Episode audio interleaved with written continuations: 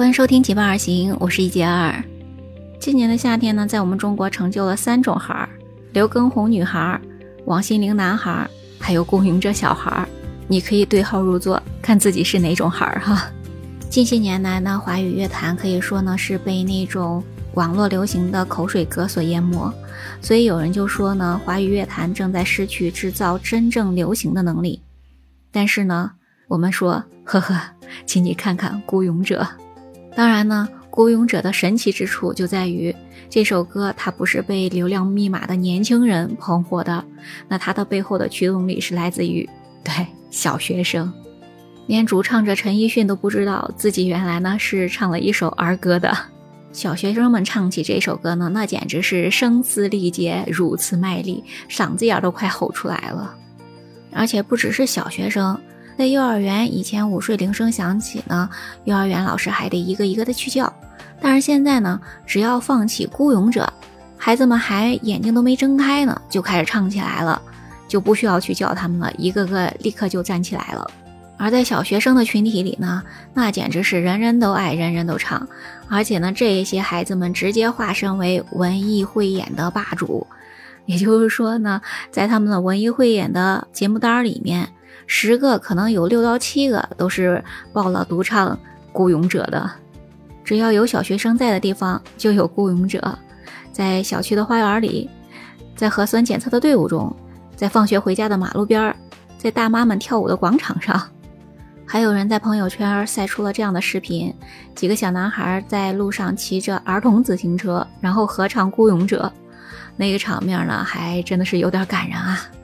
有一个网友分享了他感觉更搞笑的一个事情，说呢，他带亲戚家的小孩去吃鱼生，然后呢，他把那个酱油碟儿递给那个小孩，说蘸吗？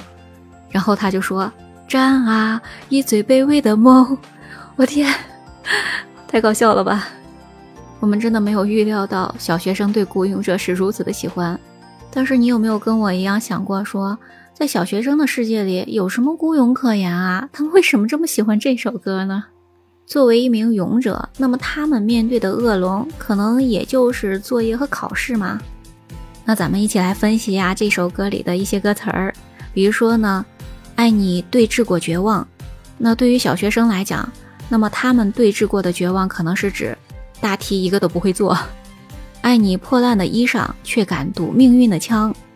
这一句歌词怎么理解呢？有人说，这就是小学生们带着空白的作业去上学。敢于直面老师，真的是敢堵命运的枪啊！然后最著名的这句：“战嘛，战啊，以最卑微的梦。”怎么样的梦呢？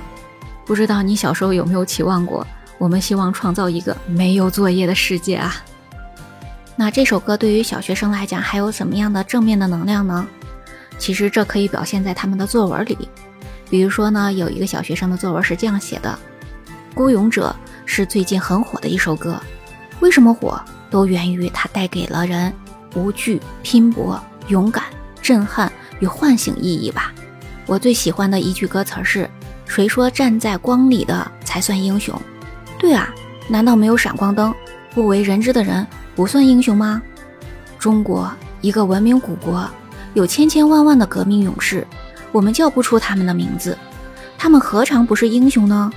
我天哪，现在小学生写作文的水平这么高了吗？我觉得我都写不出来这么高水平的作文啊！还有一位六年级的小学生写出的几个作文更厉害了，给你读一下哈。孤勇者面对孤独、黑暗，勇敢冲向前的人。孤勇者这首歌给人的感受实在太深，震撼、激情、救赎。而来自我内心的孤勇者又是谁呢？我的孤勇者是卧底警察。他们隐姓埋名的在敌方潜伏，冒着一经发现便生死难料的危险，为人民、为国家与黑暗战斗着。他们不会一战成名，连名字也不会被大家知晓。我震撼他们孤身走暗巷的模样，我震撼他们面对绝望而不跪的勇气。他们身处黑暗却做着发光的事。卧底警察是披着蓝缕披风，用最卑微的梦战斗的英雄。听了这篇作文，你是不是还觉得有点感动啊？对啊，小学六年级的学生已经能写出这么好的作文了。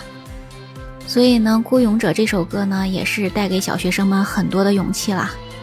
罗翔老师说过呢，勇敢是人类最可贵的美德，而在人类所有的美德中，勇敢是最稀缺的。既然稀缺，那当然是很容易孤独了。你觉得自己勇敢吗？你觉得自己孤独吗？那你喜欢《孤勇者》这首歌吗？